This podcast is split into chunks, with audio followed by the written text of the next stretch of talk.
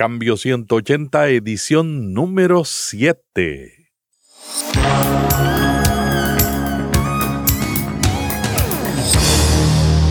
Este es un podcast de la red Intermaná, ayudándole a vivir mejor. Cambio 180. Nuestra generación necesita respuesta. Nuestra generación es bien inquisitiva. No es como nosotros que nos decían eh, el cielo es gris y ya decíamos, repetíamos que el cielo es gris. Nuestra generación pregunta por qué y se lo pregunta a Google o se lo pregunta al Internet. Cambio 180. Nosotros dábamos por sentado en términos generales que, que evangelizar en las Américas era hablar de Jesús y nadie iba a cuestionar a Jesucristo. Hablábamos de la Biblia como un libro de autoridad religiosa y casi nadie lo iba a cuestionar, muy pocos círculos en la anterioridad. Ahora me encuentro con gente que tiene un trasfondo cristiano y me dice, ¿es cierto que Jesucristo murió por nosotros? ¿Quién se lo pidió? Cambio 180. ¿Cómo mantenerse relevante en un mundo diferente? Hola, ¿qué tal? Aquí Melvin Rivera Velázquez. Escuchar a los jóvenes ateos es muy difícil para la gente de la iglesia. Pocos quieren hablar con personas que están en desacuerdo con la fe, y por eso prefieren hablar con los que piensan igual que ellos. Creemos que tenemos la verdad y se nos hace muy incómodo escuchar a los que no piensan igual que nosotros. Por otro lado, cuando hablamos con un ateo, estos nos acusan de que queremos manipularlos. Hoy en Cambio 180 vamos a explorar el tema Por poco me persuades, un diálogo con Miguel Ángel de Marco, escritor de libros, periodista, pastor y misionero, y Juan Eliel García, pastor de jóvenes, locutor de radio y candidato al Congreso de los Estados Unidos. Esta edición de Cambio 180 es auspiciada por cristianos.com, un blog con recursos para vivir mejor. Cambio 180. Miguel Ángel de Marco es autor de varios libros y tiene una vasta experiencia capacitando a pastores y líderes de las iglesias. Miguel, ¿por qué algunos jóvenes cristianos son atraídos por el ateísmo? Pero en primer lugar lo que diría son aquellos jóvenes que tal vez no han tenido una real experiencia espiritual en sus vidas, ¿verdad? Y que han estado eh, aceptando el cristianismo de una manera cultural o intelectual desde, su niñez y llegan a la adolescencia con esa base. Entonces, eh, cuando son expuestos a otras formas de pensar que les fueron ajenas cuando ellos eran más niños o más jovencitos, encuentran que hay gente pensante, que hay todo otro nivel de cultura y de desarrollo del pensamiento que también es muy atractivo, y lo comparan con su experiencia de iglesia que ha sido, por lo general, no digo en todos los casos, pero por lo general bastante encasillado en formatos religiosos eh, entonces dicen, se, se, sienten como embelesados o atraídos hacia una forma más libre de pensar.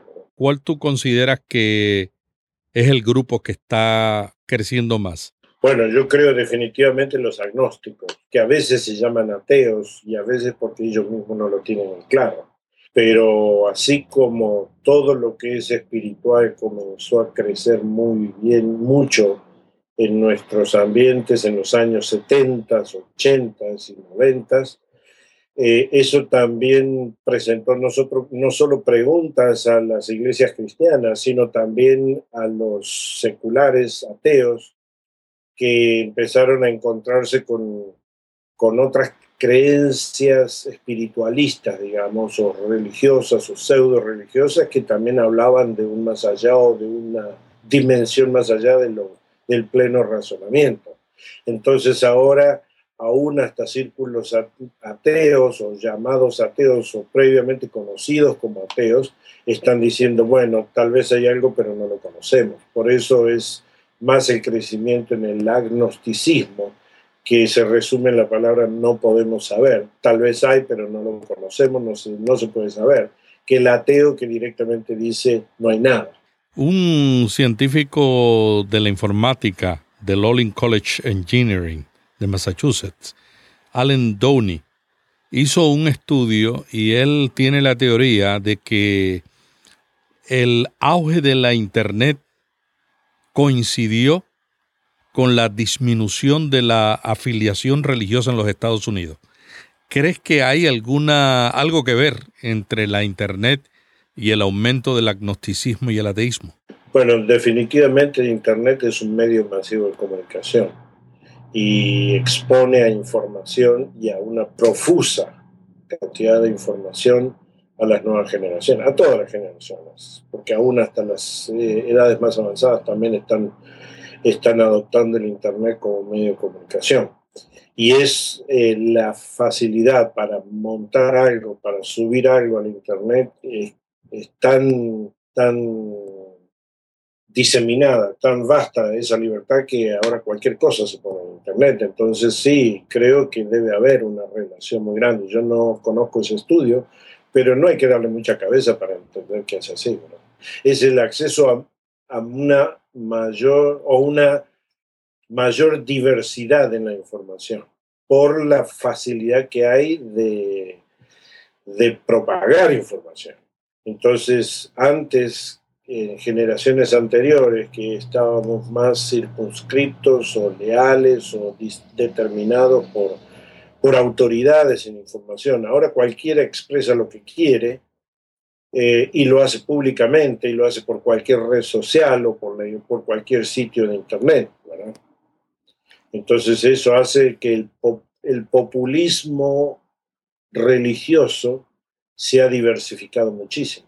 Miguel, ¿cuál ha sido tu experiencia como pastor y como líder y misionero con agnósticos y ateos? ¿Tienes alguna experiencia que contar? Sí, por ejemplo, nosotros dábamos por sentado en términos generales que, que evangelizar en las Américas era hablar de Jesús y nadie iba a cuestionar a Jesucristo. Hablábamos de la Biblia como un libro de autoridad religiosa y casi nadie lo iba a cuestionar, muy pocos círculos en la anterioridad. Ahora me encuentro con gente que tiene un trasfondo cristiano y me dice, ¿Es cierto que Jesucristo murió por nosotros? ¿Quién se lo pidió? ¿Por qué? ¿Qué tiene que ver él conmigo? Y eso es algo que, que me ha asombrado, ¿verdad? Yo me acuerdo personas preguntándome exactamente eso y yo digo, pero si antes ni te lo hubieras cuestionado a eso, hubieras aceptado eh, sin cuestionamientos el rol de Jesucristo, te gustara o no, pero ahora es como que tienen una completa disociación de los, de los fundamentos de la religión y la vida diaria. Entonces dicen, ¿y, quién se lo pidió? ¿La iglesia puede manejar ese tipo de preguntas? Bueno, la iglesia debe manejar ese tipo de preguntas no son todas las iglesias las que están preparadas para hacerlo, porque como digo, todavía hay mucho liderazgo y mucho cristiano militante o creyente, asistente a las iglesias que practica su fe, pero que todavía no han entrado en el desarrollo de esas de las respuestas a esas preguntas. Todavía seguimos estando preparados y capacitados para preguntas que se hacían en décadas anteriores, no en las nuevas. Eso se ve en los cursos de capacitación de evangelismo, de discipulado que muchas veces se dan en las iglesias. Son, para, son diseñados para responder preguntas de otras generaciones, no de las actuales. Me acuerdo cuando éramos jovencitos y evangelizábamos usando un plan de salvación, las cuatro leyes espirituales, o esos materiales sencillos, que sigo creyendo en ellos, son muy buenos, están teológicamente bien orientados, pero dan por sentado que el interlocutor, que la audiencia, eh, acepta una historia previa de la creación, de que Dios creó con cierto propósito. Entonces cuando uno les, eh, les explica que el pecado del hombre, la humanidad descarriada se apartó de Dios y Dios eh, ha diseñado un plan de restauración de todas las cosas, de restitución, de salvación a través de su Hijo Jesucristo. Eh, ahora yo encuentro que mucha gente no, no tiene la, lo que llamábamos pre-evangelización, que es una, una creencia por default, by default, de lo que era la, la historia de Dios con el mundo. Entonces tú dirías que antes presumíamos que la gente tenía una, un conocimiento y reconocía la autoridad de la Biblia y partíamos desde ese punto. Y ahora la situación es que no reconocen o no le ven ninguna autoridad. Hay mucha gente que lo tiene como un gran libro, pero no necesariamente como un libro autoritativo. Por ejemplo, yo lo comparo con el apóstol Pablo predicando el Evangelio entre los judíos, es aquellos que son los que eran pre-evangelizados, porque tenían toda la historia de Dios el pueblo judío, y los gentiles, que eran todos paganos, que no tenían para nada ninguna historia ni ningún conocimiento, ¿verdad? Y entonces, eh, por ejemplo, eh, Pablo en el Areópago tiene que apelar a una presentación completamente distinta, partiendo de la realidad donde estaban los griegos y diciendo, bueno, ustedes tienen un montón de griegos, pero quiero hablarles de este ustedes que tienen acá, que tienen un monumento por las dudas de que exista, este al Dios no conocido. Y tiene que, y Pablo, en, guiado por el Espíritu Santo, o en su astucia, o en su experiencia, eh, él dice, voy a tener que adaptar mi acercamiento a ellos partiendo de la realidad de ellos, no asumiendo como siempre lo hemos hecho, de que la gente ya este, se acerca a una conversación de ese tipo con varias respuestas fundamentales respondidas. Bueno, estamos viviendo un tiempo muy interesante para la iglesia. Cuando yo era niño, era muy difícil encontrar en alguna iglesia en nuestros, nuestra América Latina, encontrar creyentes bien educados. Cuando digo bien educados, estoy diciendo formalmente por ahí encontrábamos algún médico, por ahí algún ingeniero, pero era muy escasa la presencia de universitarios o graduados de universidad. Ahora nuestras iglesias están llenas. Yo digo, ¿por qué no empezamos a hablar con nuestros propios jóvenes cuáles son las realidades que ellos están encontrando en el mundo? Los jóvenes que están en nuestra iglesia y que la inmensa mayoría son universitarios o interactúan con universitarios o con profesionales ¿verdad? En vez de decir yo tengo que enseñarle a los jóvenes cómo acercarse a, los no creyentes o al mundo, digo, primero yo tengo que acercarme a mis jóvenes en la iglesia y conocer mejor el mundo a través de ellos, porque ellos están batallando cotidianamente con todo este tipo. Muchas gracias a Miguel Ángel de Marco, pastor, misionero y periodista, por participar en esta edición de Cambio 180.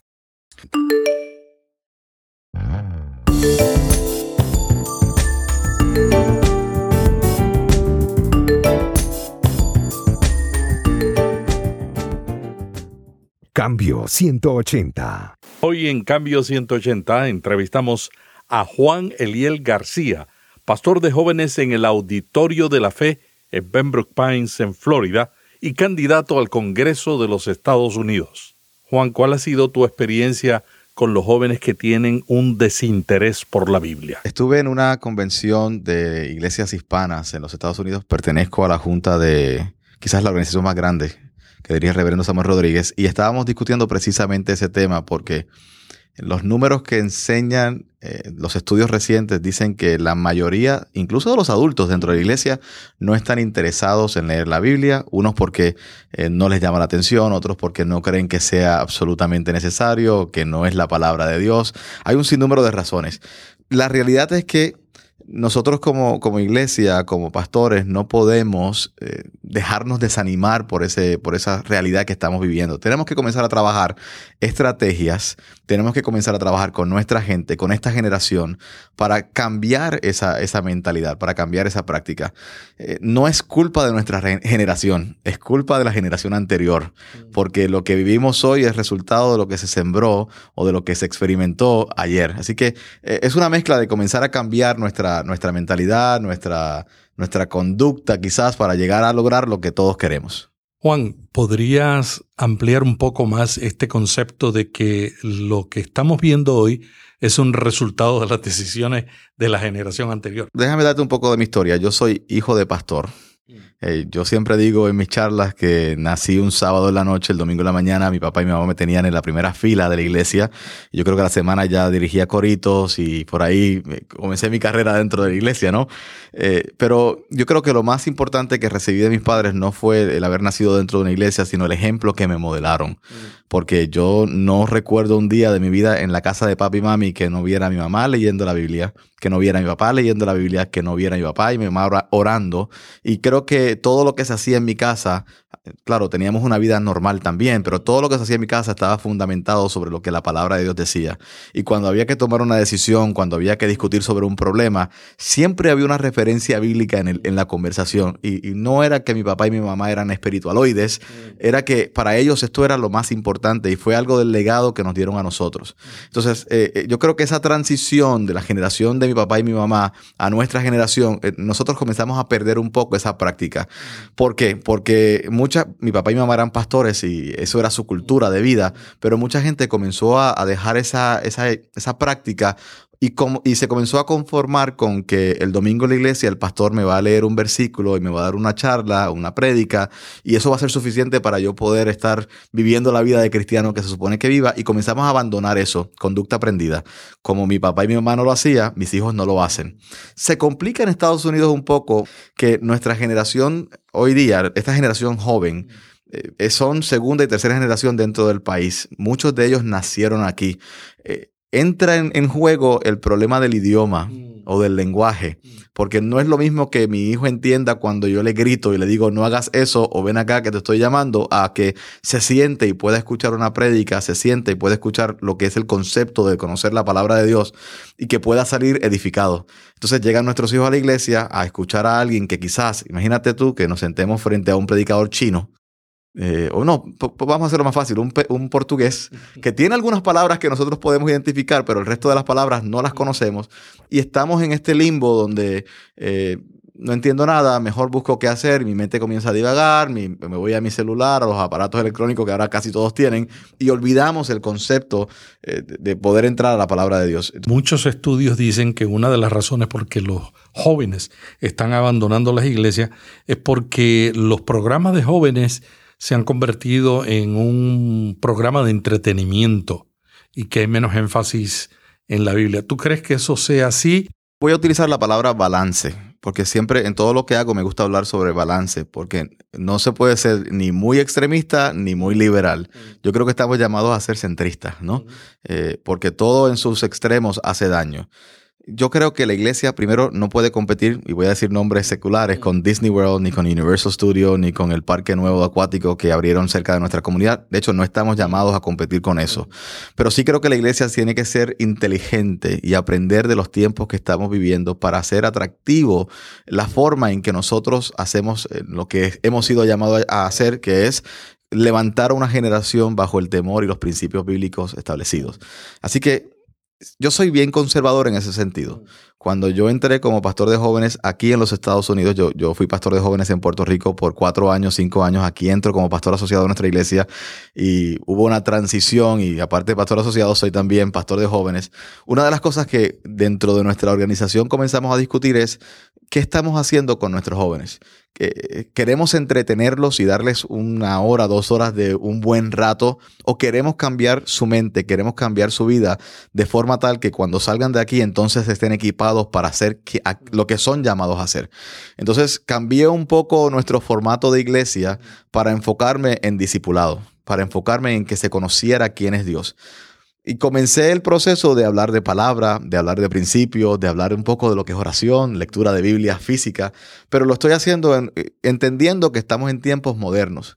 Dentro de nuestra iglesia eh, de jóvenes, eh, voy a exagerar la nota, no creo que tengamos un 2% de jóvenes que traigan una Biblia a la iglesia pero todos traen un iPhone, un iPad, un teléfono inteligente. Estoy haciéndole propaganda aquí a todos estos medios, pero un teléfono inteligente y todos tienen una Biblia allí y todos tienen la capacidad de, al igual que nosotros lo hacíamos en nuestro tiempo, de marcar un versículo bíblico que me estaba tocando. Ahora es mucho más fácil porque tú le das un toque a ese versículo bíblico, ya se pone en amarillo, lo puedes llevar a otra pantalla donde puedes trabajar con él, donde puedes hacer tus anotaciones y, y hablar sobre la palabra de Dios en contexto a lo que estamos viviendo hoy me, ha sorprendido ver como chicos que no conocían de Dios, que aparentaban no tener interés en lo que Dios y la palabra de Dios es, ahora me envían un Twitter o envían un mensaje diciendo algo de lo que se habló el sábado en su servicio y el próximo, cuando me ven en la semana o el próximo, la próxima reunión el sábado, me están diciendo, mira eh, lo que pasó con exactamente eso, eso que tú enseñaste.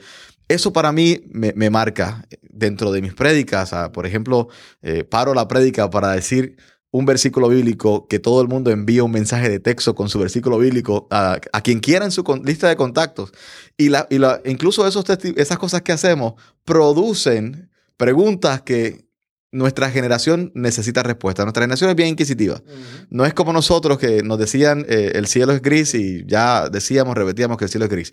Nuestra generación pregunta por qué y se lo pregunta a Google o se lo pregunta al Internet y, quieren saber más, quieren buscar más. Así que utilizamos todos estos medios que hay disponibles, pero los, llevamos, los amarramos a lo que es la esencia y lo más importante que es la palabra de Dios. Hace dos semanas yo invité a Heidi Campbell, profesora de la Texas University. Y ella es profesora y ha escrito un libro que se llama Digital Religion. Y ella está haciendo un estudio cómo la gente utiliza la religión online y cuáles son las explicaciones para la iglesia.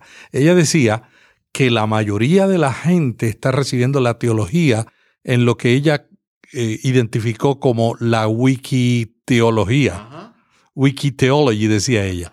O sea, la gente está recibiendo de aquí, de allá y de allá. Sin embargo, fíjate, a mí me llama mucho la atención lo que ella dijo en el sentido de que los líderes estamos perdiendo la posición que teníamos antes con las audiencias, porque ahora ellos no se refieren tanto al pastor. El pastor no es la última palabra, sino que es las redes sociales son la última palabra. ¿Qué tú le recomendarías a los pastores que enfrentan esa situación como la que tú enfrentas, donde es una generación totalmente nueva que recibe, recibe los contenidos de una manera diferente. Yo creo que tenemos que aprender a, reconocer que cada persona que asiste a nuestras iglesias, cada joven que está con nosotros tiene un regalo de Dios, tiene una capacidad, son un instrumento a nuestra, a nuestra meta, a nuestro trabajo de poder alcanzar a otras personas. Y voy a darte mi, testimonio. Eh, soy padre de un hijo de 16 años y una hija de 13 que ya conocen mejor las redes sociales que yo. no soy tan viejo, soy muy joven todavía, es que comencé jovencito. no voy a decirle edad, 39 por si acaso. Mm. Eh, comencé a hablar, cuando vi lo que estaba sucediendo, comenzamos a reunirnos con jóvenes que yo noté estaban bien activos en las redes sociales. Y comenzamos a utilizarlos a ellos como nuestros instructores en el área. Dime cómo se trabaja un Facebook, dime cómo se trabaja un Twitter, un Instagram, un Vine que todo, obviamente es imposible para mí, no, no soy un maestro en ellos, pero quería ver cómo se trabajaba y quería entonces yo poderles aportar a ellos lo que yo entendía necesitábamos hacer allí. Eh, tuve una serie eh, hace poco donde hablaba sobre las redes sociales. Si Jesús estuviera aquí hoy, ¿cómo estaría predicando? Yo no creo que las redes sociales sean malas, yo creo que las redes sociales son otro instrumento que Dios nos ha dado para que podamos hacer nuestro trabajo. Y que la iglesia cuando se pone reacia a las redes sociales, cuando se pone reacia a todo lo que va a venir en tecnología, estamos nosotros mismos parando, impidiendo el propósito de Dios para nosotros. Eh, creo que, nuestra meta es que este evangelio sea predicado hasta los fines del mundo. Ya hoy yo no tengo que viajar a ninguna parte para que un mensaje mío llegue a, a ese lugar. Yo quisiera volver al tema del idioma. Muchos pastores en Estados Unidos tienen problema con lo del idioma. Ellos consideran a la iglesia como un baluarte del idioma como un lugar donde se va a proteger el español. Y yo como padre le enseño español a mi nieta y mi nieta eh, habla español y ya hasta me corrige eh, y tiene cinco años. Pero yo creo que esa es mi responsabilidad como padre. ¿Cómo tú ves esa actitud que a veces tienen los pastores y los líderes de la iglesia de que aunque los muchachos no entienden el idioma, quieren que la enseñanza bíblica y la predicación sean el idioma español? Eso fue una de las discusiones, quizás, eh, cuando digo discusiones, fue conversaciones acaloradas que quizás tuvimos como parte del equipo pastoral de la iglesia a la que pertenezco eh, hace ya algunos años, porque todo comenzó con una visión. Todo comenzó dándonos cuentas, y, cuando, y no es una visión espiritual, es con abrir nuestros ojos a la realidad que estamos viviendo en Estados Unidos. Nuestra iglesia es eh, hispana. Auditorio de la Fe es una iglesia que atiende sobre 1.500 personas semanalmente de habla hispana. Pero sucede que la hermana X se acaba de casar con el hermano M. Y el hermano M es nacido en los Estados Unidos. Eh, esto lo vemos todos los días. Eh, la joven Luisa se casó con Peter. Y Luisa es de nuestra iglesia, su familia es de nuestra iglesia. Y Peter está viniendo a nuestra iglesia porque casualmente está muy enamoradito de Peter. Se casan. ¿Qué hacemos con Peter? Que lo que habla es inglés. Así que comenzamos a ver que nuestra, nuestra, nuestros feligreses comenzaron a casarse con personas de, la raza de habla inglesa, de inglés. ¿Y qué hacemos con ellos? Eh, comenzamos a discutir la posibilidad de hacer un departamento de traducción. Y eh, comenzamos porque había como 15 personas que se habían casado, así que puedes traer a tu esposo, puedes traer a tu esposa y ahora pueden sentarse juntos a disfrutar del, servicio. Pero la demanda mayor de, de, receptores era de nuestros jóvenes. Comenzaron a decirnos, estoy, estoy en estos momentos escuchando el mensaje mejor en inglés porque entiendo que nosotros necesitamos, entiendo lo que está diciendo el pastor ahora puedo levantar mis manos, puedo reírme del comentario jocoso que hizo. Es más, puedo aportarle cuando se acabe el servicio de lo que pasó. Así que por eso empezó. Igual tuvimos nuestra discusión porque nosotros somos una iglesia de habla hispana. Aquí, no, mejor que aprendan español, porque nuestra comunidad, señores, nosotros no somos llamados a hacer eh, clases, aulas de, de idioma, de español. Con 39 años, latino, candidato al Congreso, ¿qué te ha movido a ti para aspirar a esa representatividad en el pueblo norteamericano? Hace algunos años me mudé de Puerto Rico para Estados Unidos con una visión, con un sueño. Vine aquí a levantar a mi familia, a seguir sirviendo a Dios, a seguir haciendo lo que yo sé Dios me llamó a hacer, que es impactar a esta generación. Cuando llego aquí, eh, yo siempre he sido de las personas que le ha pedido a Dios, Señor, yo no quiero hacer lo que yo quiera hacer, yo quiero hacer lo que tú quieres que yo haga. Y Dios me ha bendecido. Yo trabajé desde muy joven para una de las compañías más importantes a nivel mundial en Puerto Rico como director de operaciones por mucho tiempo. Renuncio a esa posición porque yo sabía que Dios me abrió puertas para venirme a Estados Unidos. Cuando yo renuncio en esa empresa, nadie me lo creía porque yo fui el gerente que más rápido creció, que más logros tenía, el próximo en la línea para ser el vicepresidente, director de división. Renuncio, no me lo creían, pero yo sí Dios me dijo que me fuera para Estados Unidos, me voy para allá. Llego aquí a Estados Unidos, tengo la bendición de, ser parte del equipo pastoral de Auditorio de la Fe, que ya usted conoce a mi pastor. Es un hombre de visión, es un hombre de llamado, de, esos hombres que hace cosas que cuando lo hace al principio todo el mundo dice, uy, qué loco, pero cuando se ve el resultado uno dice, obviamente ha sido respaldado por Dios. Bueno, pues hace algunos años atrás, en una de esas primeras reuniones, me dice él, eh, nos dice el equipo de pastores, que Dios le había inquietado, Dios le había hablado y le había dicho que de nuestra iglesia Dios iba a levantar gente que iba a estar en plataformas de gobierno. Y él decía, y no se trata de una ciudad, yo estoy viendo gente dentro del Congreso de los Estados Unidos, en Washington. Y se terminó la reunión y él me pregunta, ¿tú te atreves a hacer algo así? Estoy hablando del año 2006.